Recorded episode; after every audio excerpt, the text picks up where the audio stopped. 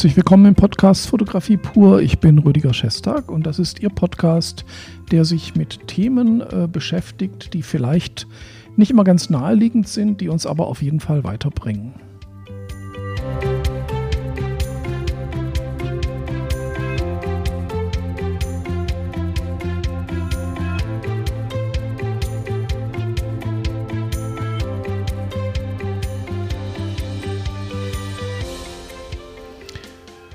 Ja, herzlich willkommen. Ich freue mich, dass Sie wieder dabei sind, denn heute ist äh, wieder mal ein Thema, von dem ich sagen würde, dass es eines der wichtigsten Themen ist, das ich seit langem hier auf diesem Podcast gebracht habe.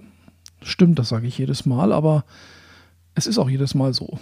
Tatsächlich. Das Thema, also das Thema, um das es heute geht, von dem wusste ich vor einem halben Jahr so direkt noch gar nichts. Und ähm, Deswegen freue ich mich, dass ich das jetzt aufwickeln darf. Und ähm, es hat sich ja auch sehr viel in letzter Zeit getan. Ich muss da einfach mal dran erinnern, wir haben schon mit einem ganz, ganz dicken Fuß in der Tür die KI bei uns im, in unserem Bereich Fotografie, die uns natürlich viele Möglichkeiten eröffnet, die aber auch zum Nachdenken anregt. Und es geht heute tatsächlich nicht um KI oder zumindest nur am Rande, aber wir streifen das Thema. Das Thema, das ich heute behandeln möchte, das ist ein ähm, ästhetisches Thema, das mich persönlich sehr viel weitergebracht hat. Und ähm, jetzt ist so ein Punkt gekommen, wo ich das auch mal so richtig benennen und besprechen kann. Der Anlass war der, dass ich im Netz auf Artikel gestoßen bin, die mich sehr zum Nachdenken angeregt haben. Und zwar geht es in diesen Artikeln und bei diesen Themen um Wabi Sabi. Ich weiß nicht, ob Sie davon schon gehört haben. Ich hatte vor einem halben Jahr davon noch nichts gehört und dachte zuerst mal so, ah, da geht es bestimmt um irgendetwas, was man auf Sushi drauf tut. Ähm, Spaß beiseite, das ist es natürlich nicht. Aber meine Japanischkenntnisse sind äh, praktisch bei Null, sodass ich hier mich erstmal einlesen musste. Und äh, Wabi Sabi ist tatsächlich eine sehr, sehr spannende Geschichte. Worum geht es dabei? Wabi Sabi, das ist ein, ein ästhetisches, philosophisches Konstrukt aus Japan, das eigentlich erstmal gar nichts mit Fotografie zu tun hat, sondern eigentlich mit allem etwas zu tun hat. Das ist also ein, ein Konstrukt, wie man oder vielleicht eine Philosophie, wie man das Leben betrachtet. Und das zieht sich natürlich über die Gestaltung, über die Art zu leben, bis hin natürlich zur Architektur, Kunst und im Endeffekt auch zur Fotografie. Und da wird es natürlich für uns interessant. Ich will aber, bevor wir auf die Einflüsse in der Fotografie eingehen, möchte ich noch mal ganz grob erzählen, worum geht es eigentlich. Wabi Sabi, ich bin jetzt kein ähm, Spezialist und äh, habe das alles auch nur angelesen, aber ich äh, möchte das jetzt aus dem Wissen heraus erläutern, das ich mir praktisch jetzt zusammengesucht habe. Wabi Sabi ist ein, eine japanische Philosophie der Schönheit, der Unvollkommenheit und des Zerfalls. Wabi Sabi ist eine Philosophie der Schönheit, der Unvollkommenheit. Das muss man so verstehen, dass im Prinzip der Reiz des Lebens in der Unvollkommenheit und in der Vergänglichkeit liegt. Wie kommt man auf die Idee, so etwas zu benennen und zu einer Philosophie werden zu lassen? Ähm, Im Prinzip haben wir das alle irgendwie in uns. Unsere westliche Philosophie orientiert sich sehr stark an der Perfektion. Ja, wir bauen Autos, die perfekt sind. Wir bauen Raketen, die auf den Mond fliegen können. Wenn wir etwas machen, unsere Ingenieure, dann ist es perfekt. Und diese Perfektion, die hat natürlich auch ihren Sinn. Eine Philosophie des Lebens und eine emotionale Herangehensweise an die Schönheit der Natur und der Dinge ist aber etwas anders gestrickt. Manchmal erfreuen wir uns auch am Unperfekten. Und jetzt kommen wir zu einer Geschichte, die eigentlich für uns auch selbstverständlich ist. Ein Beispiel. Wenn wir ein Gesicht malen oder fotografieren, also wenn wir ein Gesicht sehen oder erfassen, dann ist die Schönheit eines Gesichtes ja auch unter anderem davon abhängig, wie symmetrisch das Gesicht ist. Also schöne Menschen haben in der Tendenz symmetrischere Gesichter. Jetzt ist es aber auch so, dass ein hundertprozentig symmetrisches Gesicht, das kann man ja auch durch Spiegelung zum Beispiel erzeugen, für uns komplett unnatürlich und überhaupt nicht mehr schön oder anziehend empfunden wird. Und das liegt daran, dass die absolute Symmetrie für uns wieder irritierend ist. Das heißt, wir suchen in der Schönheit immer auch das Besondere, das Einzigartige, das, was von der absoluten Symmetrie und von der absoluten Perfektion abweicht. Ein anderes Beispiel, wenn wir ein, eine Blüte, eine Blume oder einen Blumenstrauß sehen, dann ist es natürlich besonders schön, wenn wir lauter frische, ja, unverbrauchte, farbenfrohe und auch nicht beschädigte Blüten und Pflanzen vor uns sehen. Trotzdem ist aber das Interessante an einem schönen, an einer, schauen Sie sich mal Gemälde an von Stillleben oder von Blüten, da ist immer irgendetwas dabei, was von dieser Perfektion abweicht. Weil nur dieses Abweichende, das ist Unperfekte, was an dem Bild so ganz klein noch mit drin ist, das erzählt eine Geschichte und das hat eine Geschichte und das ist das, was uns das Interesse erweckt. Das nächste Beispiel wäre, Sie fotografieren doch bestimmt auch gerne Lost Places. Lost Places sind was super Spannendes. Warum? Man könnte doch auch Macht man ja auch, aber man könnte perfekte moderne Architektur fotografieren und sagen, das ist viel schöner als Lost Places, weil Lost Places, die sind ja kaputt. Was ist das Interessante an Lost Places? Lost Places sind Plätze, die eine Geschichte erzählen. Da ist etwas passiert, da ist schon sehr viel Leben gewesen in diesen Räumen und das sieht man an der Fassade, die bröckelt, an den zerstörten Merkmalen der Gebäude und das ist das, was uns berührt, was für uns eine gewisse Mystik entfaltet. Und deswegen mögen wir den Zerfall und auch die, ja, das Verblassen der Schönheit im Laufe der Zeit, weil dadurch eben auch ein Zeitfaktor mit ins Spiel kommt. Und das sind im Prinzip die Faktoren, die das Wabi-Sabi ausmachen. In Japan ist das so, dass man eben zum Beispiel japanische Gärten, ich bin auch kein Spezialist für japanische Gärten, wenn Sie sich da besser auskennen, würde ich mich natürlich freuen, wenn Sie darüber auch etwas in den Kommentaren ähm, erzählen könnten. Aber diese japanischen Gärten, die sind ja durch eine sehr, sehr hohe Perfektion, äh, zeichnen die sich aus. Aber immer auch wird dort irgendetwas eingebaut, was die Perfektion stört, vielleicht auch nicht stört, sondern unterbricht, was die Aufmerksamkeit auf sich zieht. Denn die absolute Perfektion ist für uns irgendwann langweilig. Da erkennen wir das Muster und sagen, okay, perfekt, super. Und wenn dann aber in dieser Perfektion ein Moment ist, der nicht erwartet wird, weil er einfach aus der Reihe fällt, dann ist das für uns wieder interessant, dann schauen wir länger hin, dann überlegen wir uns, warum ist das so, was erzählt uns das. Also die Geschichte hinter einem Bild, hinter einer Kunst, hinter einer Architektur, einer Gartenarchitektur ist immer auch in, der, in dem Moment des Unerwarteten, in der unperfekten Detail, im unperfekten Detail, das wir sehen. Und das ist genau das, worum es eben in diesem Beitrag und in Wabi Sabi geht. Im Prinzip haben wir also zwei wesentliche Aspekte. Der eine Aspekt, das Unperfekte, also der kleine Moment, der die Perfektion unterbricht. Und im, das andere wäre eben diese Vergänglichkeit, das Verblassen der Schönheit, das wieder eine eigene Schönheit entfaltet. Wenn wir das zum Beispiel nochmal uns anschauen, dann könnte man ja auch sagen, wenn ich jetzt eine schöne, frische, saftige, farbige Blüte fotografiere, dann ist das eine Sache. Eine ganz andere Qualität und Ästhetik kann aber darin liegen, dass ich eine, ver, eine verdorrte Blume oder eine Blume, die schon verblüht ist, vor einem ganz weißen Hintergrund oder vor einem einfarbigen Hintergrund fotografiere und in einem leeren Raum nur diese verdorrte oder diese vertrocknete Blüte aufnehme. Und das hat eine ganz eigene, morbide Schönheit, die eine Geschichte erzählt. Das ist die Geschichte des Verfalls, der Schönheit, die verblasst. Und auch das hat eine ganz, ganz starke ästhetische und auch emotionale Komponente. Es gibt ein paar Aspekte, die dem Ganzen untergeordnet sind. Ich möchte und kann jetzt die japanischen Fachbegriffe oder Namen dazu nicht nennen, weil ich weiß nicht, wie man das ausspricht und ich will da auch nicht ins Fettnäpfchen treten.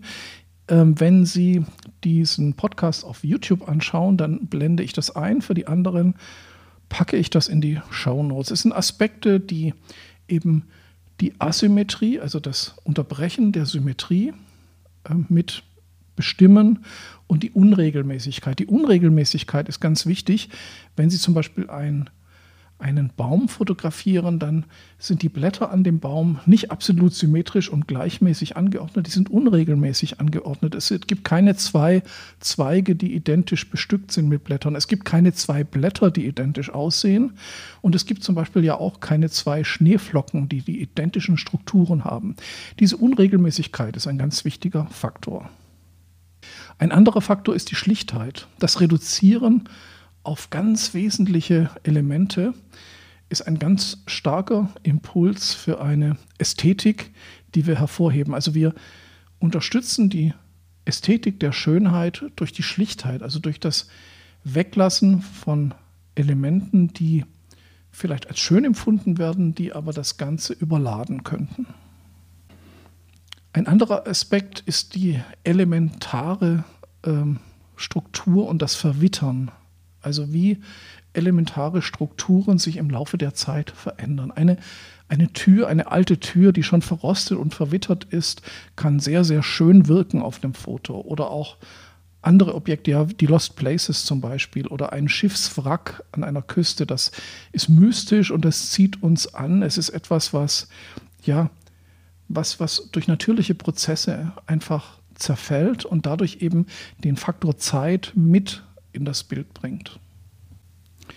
Weitere Begriffe sind Natürlichkeit, das Unspektakuläre und die subtile Anmut. Die subtile Anmut, ähm, das hatte ich ja, glaube ich, oder das erklärt sich auch relativ stark von selber, indem man eben nicht versucht, durch Effekte ein Bild zu erzählen, sondern eben durch die Stille, durch die Anmut, durch, das, durch die Einfachheit. Ein Porträt zum Beispiel, das kann ganz ohne extreme Mimik, ohne Effekte, ohne breites Grinsen sehr schön sein, indem es einfach eine Natürlichkeit und eine Anmut hat, die uns einfach, ja, die uns einfach berührt. Das ist auch ein ganz wichtiger Faktor. Ein Element ist die, das Unkonventionelle. Also etwas, wenn ich etwas mache, wenn ich etwas gestalte, wenn ich etwas designe, ähm, dann kann man auch durch andere Herangehensweise, indem ich einfach mal von einem anderen Blickwinkel das Ganze beschreibe, von einem, mit einer anderen Konnotation an eine Sache herangehe, kann ich interessante Geschichten erzählen und kann ich ähm, ja einfach ein, ein, eine, eine Geschichte auffalten, für den Betrachter, die er so vielleicht auch gar nicht gesehen hat. Also etwas, was an sich erstmal unspektakulär ist, kann ich durch eine andere Sichtweise spannend wirken lassen. Die Ruhe und die Stille sind auch zwei Begriffe, die in diesem Zusammenhang erwähnt werden. Und man sieht das sehr oft bei solchen von dieser Philosophie bestimmten Kunstwerke, dass sie eine unheimliche Ruhe ausstrahlen und den Betrachter eben mit ihrer Ruhe runterziehen, also runterziehen in Form von ruhig stellen, dass der Betrachter in eine gewisse Ruhe kommt und dann die wahre Schönheit in den Elementen sieht. Denn genau darum geht es. Es geht um das Erkennen der wahren Schönheit. Alles, was ich bisher besprochen habe, soll uns helfen, die wahre Schönheit in dem, was wir vor uns sehen, zu erkennen. Und das sind eben die Hilfsmittel der Gestaltung, die dazu führen. Es gibt in Japan eine Kunst, die ähm, ist, finde ich persönlich auch sehr spannend. Und zwar werden Keramiken, die zerbrochen sind, in verschiedene Teile, also stellen Sie sich eine, einen Keramiktopf vor, der zerbricht in fünf, sechs, sieben Teile, dann kann man den ja wieder zusammenkleben. Aber das sieht natürlich nicht schön aus, weil das sieht ja halt so zusammengeklebt aus. Und jetzt gibt es eben in Japan die Kunst, dass diese Nahtstellen vergoldet werden. Jetzt hat man ein, eine Keramik, die ganz unregelmäßig und durch Zufall entstandene Risse ähm, enthält, die aber vergoldet sind und dadurch unterstützt werden. Also ein unerwarteter Aspekt, der das Ganze wieder nochmal schöner aussehen lässt. Also im Endeffekt gewinnen diese Keramiken anhand dieses Mangels, also dass sie zerstört wurden und wieder zusammengebaut wurden, gewinnen sie sogar noch an Ästhetik und Anmut und Schönheit. Also so, das ist so dieser, dieser, diese Idee dahinter, ähm, mit etwas Unvollkommenen eine neue Schönheit zu erschaffen oder eben eine vorhandene Schönheit aufzuzeigen. Der Zufall ist dabei ein ganz, ganz großer Faktor. Der Zufall kann uns nämlich weiterbringen. Wie kann uns der Zufall weiterbringen? Das ist, glaube ich, etwas, was man unbedingt verstehen muss. Nehmen wir mal ein Beispiel. Sie können ja auch diese Ästhetik des, ähm, des Unvollkommenen auch dadurch erreichen, dass Sie zum Beispiel Doppelbelichtungen machen. Und jetzt äh, macht man ja entweder analog oder digital Doppelbelichtungen, indem man zweimal auf ein Bild belichtet, dann hat man ziemlich zufällig und nicht unbedingt immer äh, voraussagbare Farbenstrukturen und, äh, ja, und Flächen im Bild, die entweder langweilig sind oder nicht funktionieren oder eben besonders schön sind.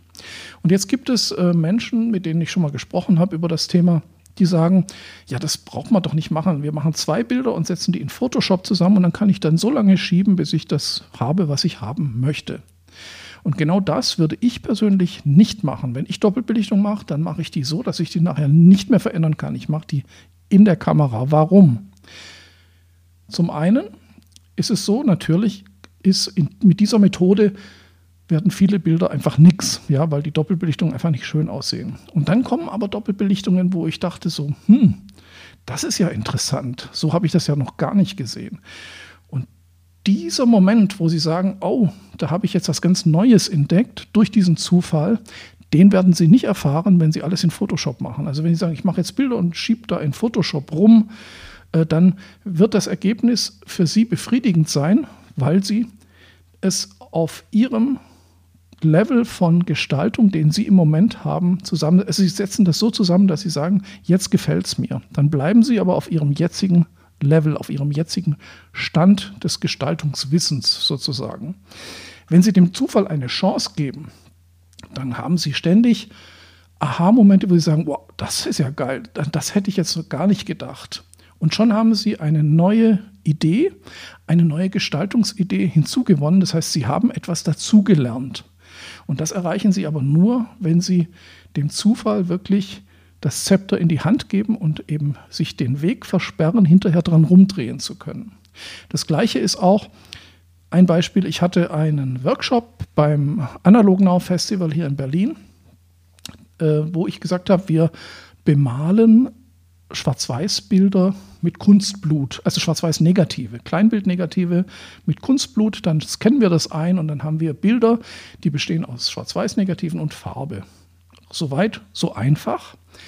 Ähm, jetzt haben mir einige gesagt, so, das ist doch schade um die Negative, wenn, man, wenn das nichts wird, wenn man da drauf rummalt und es sieht nicht schön aus, dann ist es vorbei. Das stimmt. Dann haben sie gesagt, ja, dann scan doch die Negative ein und mach in Photoshop die Farbe drauf. Dann kann man es auch zur Not wieder löschen oder rückgängig machen. Und genau das ist eben auch wieder der Fehler. Diese Zufälle, die entstehen, wenn ich das endgültig eben verbinde, das Bild und die Farbe, die erzeugt Qualität und Gestaltung und Zufälle auf einem wieder ganz anderen Level. Und die Begeisterung der Teilnehmer und Teilnehmerinnen an dem Workshop war so groß, dass man es mit Hand macht und dass man eben dem Zufall die Oberhand lässt. Das heißt, manche Bilder werden einfach nichts, sie sind versaut, dann war es das. Und andere sind eben umso spannender. Die emotionale Beteiligung und das dass äh, die Begeisterung der, der Teilnehmenden an diesen Workshops, die ist enorm groß. Und das wäre, glaube ich, nicht der Fall, wenn wir gesagt hätten, so, wir scannen jetzt die Negative und dann setzt sich jeder in, an den Computer und macht in Photoshop Farbe drauf. Verstehen Sie, was ich meine? Genau das ist eben die Qualität des Zufalls. Und immer wenn Sie jetzt solche Sachen machen wie Langzeitbelichtungen, Unschärfe, Fokus- und Bewegungsunschärfe und solche Geschichten äh, über Unterbelichtungen, die eben zu kreativen Ergebnissen kommen können, dann lassen Sie den Zufall einfach zu und halten Sie sich nicht immer die Hintertür offen. Ja, so wie ich zum Beispiel oftmals gar nicht in RAW fotografiere, dann sind mir viele Möglichkeiten in der Nachbearbeitung versperrt und ich muss mich mehr konzentrieren auf das Ergebnis. Also Sie sehen, das Wabi Sabi ist eine, eine Philosophie, die dem, der Echtheit, das Akzeptieren des Unvollkommenen eine ganz, ganz große Chance gibt. Und jetzt kommen wir, zur, glaube ich, zu dem allerwichtigsten Punkt bei dem Ganzen. Es geht nicht um dies, das Zelebrieren des Zufalls. Es geht auch nicht darum, wir wollen das Unvollkommene, wir wollen das Zerfallene an sich haben. Wenn wir sagen, wir wollen das Zerfallene an sich haben, dann könnte man sagen, ja gut, dann lass die KI das Ganze doch simulieren. Darum geht es nicht. Wir wollen, dass eben die Schönheit eines Ortes, eines Menschen, einer Situation, jetzt in der Fotografie, äh, durch die Unvollkommenheit erst richtig erkannt wird. Wenn ich also, ich, ich habe das gemerkt und ich bin deswegen auch so begeistert von diesem Thema, weil ich das gemerkt habe. Ich mache ja schon seit äh, jetzt über einem Jahr, glaube ich seit anderthalb Jahren mindestens, ähm, Wetplate-Fotos, also Nassplatten, Analogfotos auf Glasplatte oder auf Aluminium. Und diese Fotos sind immer sehr schwer zu handeln. Es, gibt immer wieder Fehler, es gibt immer wieder andere Ergebnisse, die man so gar nicht so einfach kontrollieren kann. Man hat immer Artefakte an den Platten. Das heißt, der Zufall ist hier ein ganz, ganz großer Faktor. Und ich habe festgestellt, und das sehe ich auch an den Leuten, die, die ich fotografiere, die meine Bilder anschauen, dass dieses unperfekte, dieser unperfekte Moment in diesen Bildern, dieses Ausgeliefertsein der der Technik, also der analogen Technik, der Chemie, der Silberemulsionen, bla bla bla, was man da alles hat, dass, das, dass die Schönheit des Ergebnisses dadurch gefördert wird. Man könnte ja denken, oh Gott, ja, die Bilder sind nicht perfekt, dann muss ja ein Porträt einfach weniger schön sein, weil es ja einfach irgendwie mit der Technik nicht so richtig hundertprozentig reproduzierbar ist. Genau das Gegenteil ist der Fall. Wenn man sieht, dass eine eine, äh, die Möglichkeiten begrenzt sind, also sehr einfach, äh, subtil, unkonventionell und elementar und auch schon im Zerfall begriffen, dann erfahren wir die Schönheit im Bild auf eine ganz, ganz viel tiefere Ebene, als wenn sie uns platt vor die Füße geworfen wird. Also in einem digitalen Foto hundertprozentig retuschiert, super perfektes äh, Porträt, perfekte Modeaufnahme, perfekter Hintergrund. Sagen wir, ja, sieht gut aus, aber was soll das? Da kommt nicht diese tiefe Begeisterung. Vielleicht bei Ihnen, ich weiß es nicht, aber bei mir jedenfalls kommt diese tiefe Begeisterung da nicht dabei raus. Und Sie kennen ja auch im Prinzip den jetzig, jetzigen Trend. Ähm, durch die KI-generierten Fotos, die ja die Perfektion nochmal auf die Spitze treiben können. Da können Sie ja Menschen generieren, also Bilder von, also Pseudo-Bilder von Menschen, die so perfekt sind, da kann kein Visagist und kein Modedesigner hinterherkommen. Das braucht man dann auch nicht mehr fotografieren, das ist meine Meinung. Also die Perfektion in der Fotografie zu suchen, in der Werbefotografie sehr gerne, aber die wird wahrscheinlich auch mehr oder weniger bald von der KI übernommen. Das heißt, mit Fotoapparaten wird da nicht mehr so viel gemacht werden. Ähm, haben wir eigentlich jetzt die Möglichkeit, wirklich den genau gegengesetzten Weg zu gehen und zu sagen, die, das Unperfekte, das ist das Lebendige, das ist das, was wir schätzen und was wir lieben und wo wir auch unsere Qualität und auch die Qualität in der Bildaussage sehen. Und da können Sie natürlich dann ganz frei arbeiten, natürlich auch analog, weil analog hat viele Möglichkeiten. Ich habe ich hab das Filmkorn, ich habe die ich habe die, äh, die, die eventuellen Störungen an den Bildrändern. Ich kann Negative zerkratzen. Ich kann sie chemisch behandeln. Es gibt so viele Möglichkeiten, mehrere Ebenen der Bildaussage in ein Bild hineinzubekommen.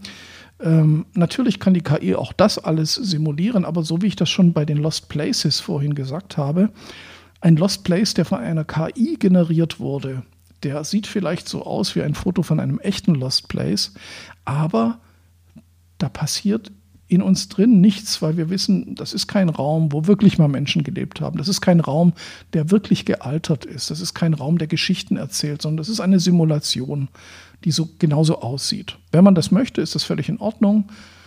Ich möchte das nicht. Und ähm, wenn man wirklich tiefer einsteigen möchte und jetzt wieder zurückgehen will und das, was die Fotografie tatsächlich bieten kann, erfahren möchte, dann sollte man sich wieder ganz elementar mit den ganz grundlegenden Eigenschaften, nämlich das Einfangen von Licht in einer Box, in einer, einer, einer Lochkamera, einer analogen Kamera, natürlich auch mit einer Digitalkamera, aber dann sollte man sich wieder entscheiden, Bilder eben nicht zu retuschieren und Bilder den Zufall auch äh, wirken zu lassen. Man kann jetzt vielleicht abschließend noch grundsätzlich in der Fotografie ja eigentlich zwei große Bereiche unterteilen. Der eine Bereich, das ist eben die äh, Dokumentarfotografie, äh, beziehungsweise ich würde jetzt eher sogar sagen, nein, sagen wir so, die Feinart-Fotografie, dazu gehört jetzt auch Werbung und sowas. Insofern, dass man sagt, das Bild muss perfekt werden. Also in der Werbung und in der Feinart mache ich so lange rum, bis das Bild absolut perfekt ist und dann wird es perfekt ausgearbeitet. Und dem gegenüber steht eben die Kunst und zum Beispiel die Streetfotografie. In der Streetfotografie, das sollte natürlich auch ein perfektes Bild sein, aber die Streetfotografie lebt ja davon, dass sie nicht inszeniert aussieht, sondern dass da auch Störfaktoren drin sind. Da ist irgendeine Person, ein Hund im Hintergrund, äh, ein Auto, das vorbeifährt, muss natürlich passen, aber der Zufall spielt eine große Rolle und wenn ich diese Elemente nicht habe, dann ist es einfach zu glatt. Das heißt, es gibt Fotografie, die lebt von diesem zufälligen, von diesem ungeplanten, was ich dann in das Bild einbaue und es gibt Fotografie, die lebt von der Perfektion. Und da können wir uns natürlich entscheiden, in welche Richtung wollen wir gehen. Wenn man Perfektion möchte, ist das super. In der Werbung braucht man es sicher, aber wie gesagt, äh, das wird mehr oder weniger die KI übernehmen. Die Kunst, die Streetfotografie, ja, was soll ich dazu sagen? Natürlich wird die KI auch Streetfotografie simulieren können, aber was bringt mir das, ein Streetfoto zu präsentieren, das die KI generiert hat, weil dann jeder weiß, das war nie so, das ist nie so gewesen, das ist kein Moment, der jemals existiert hatte, das ist die Simulation einer solchen Fotografie.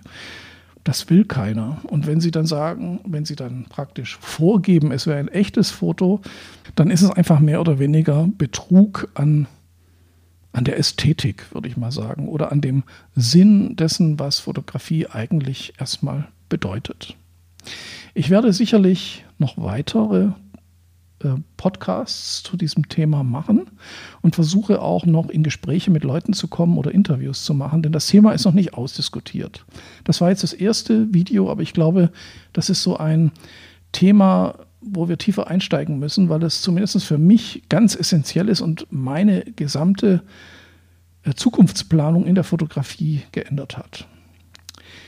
Ja, dann ähm, bedanke ich mich mal wieder dass Sie dabei waren und äh, bis zum Schluss zugehört haben. Ich halte es für ein sehr wichtiges Thema und wenn Sie, ja, wenn Sie das interessiert, bleiben Sie dran. Wir werden auf jeden Fall auch dranbleiben und äh, ich wünsche Ihnen eine gute Zeit.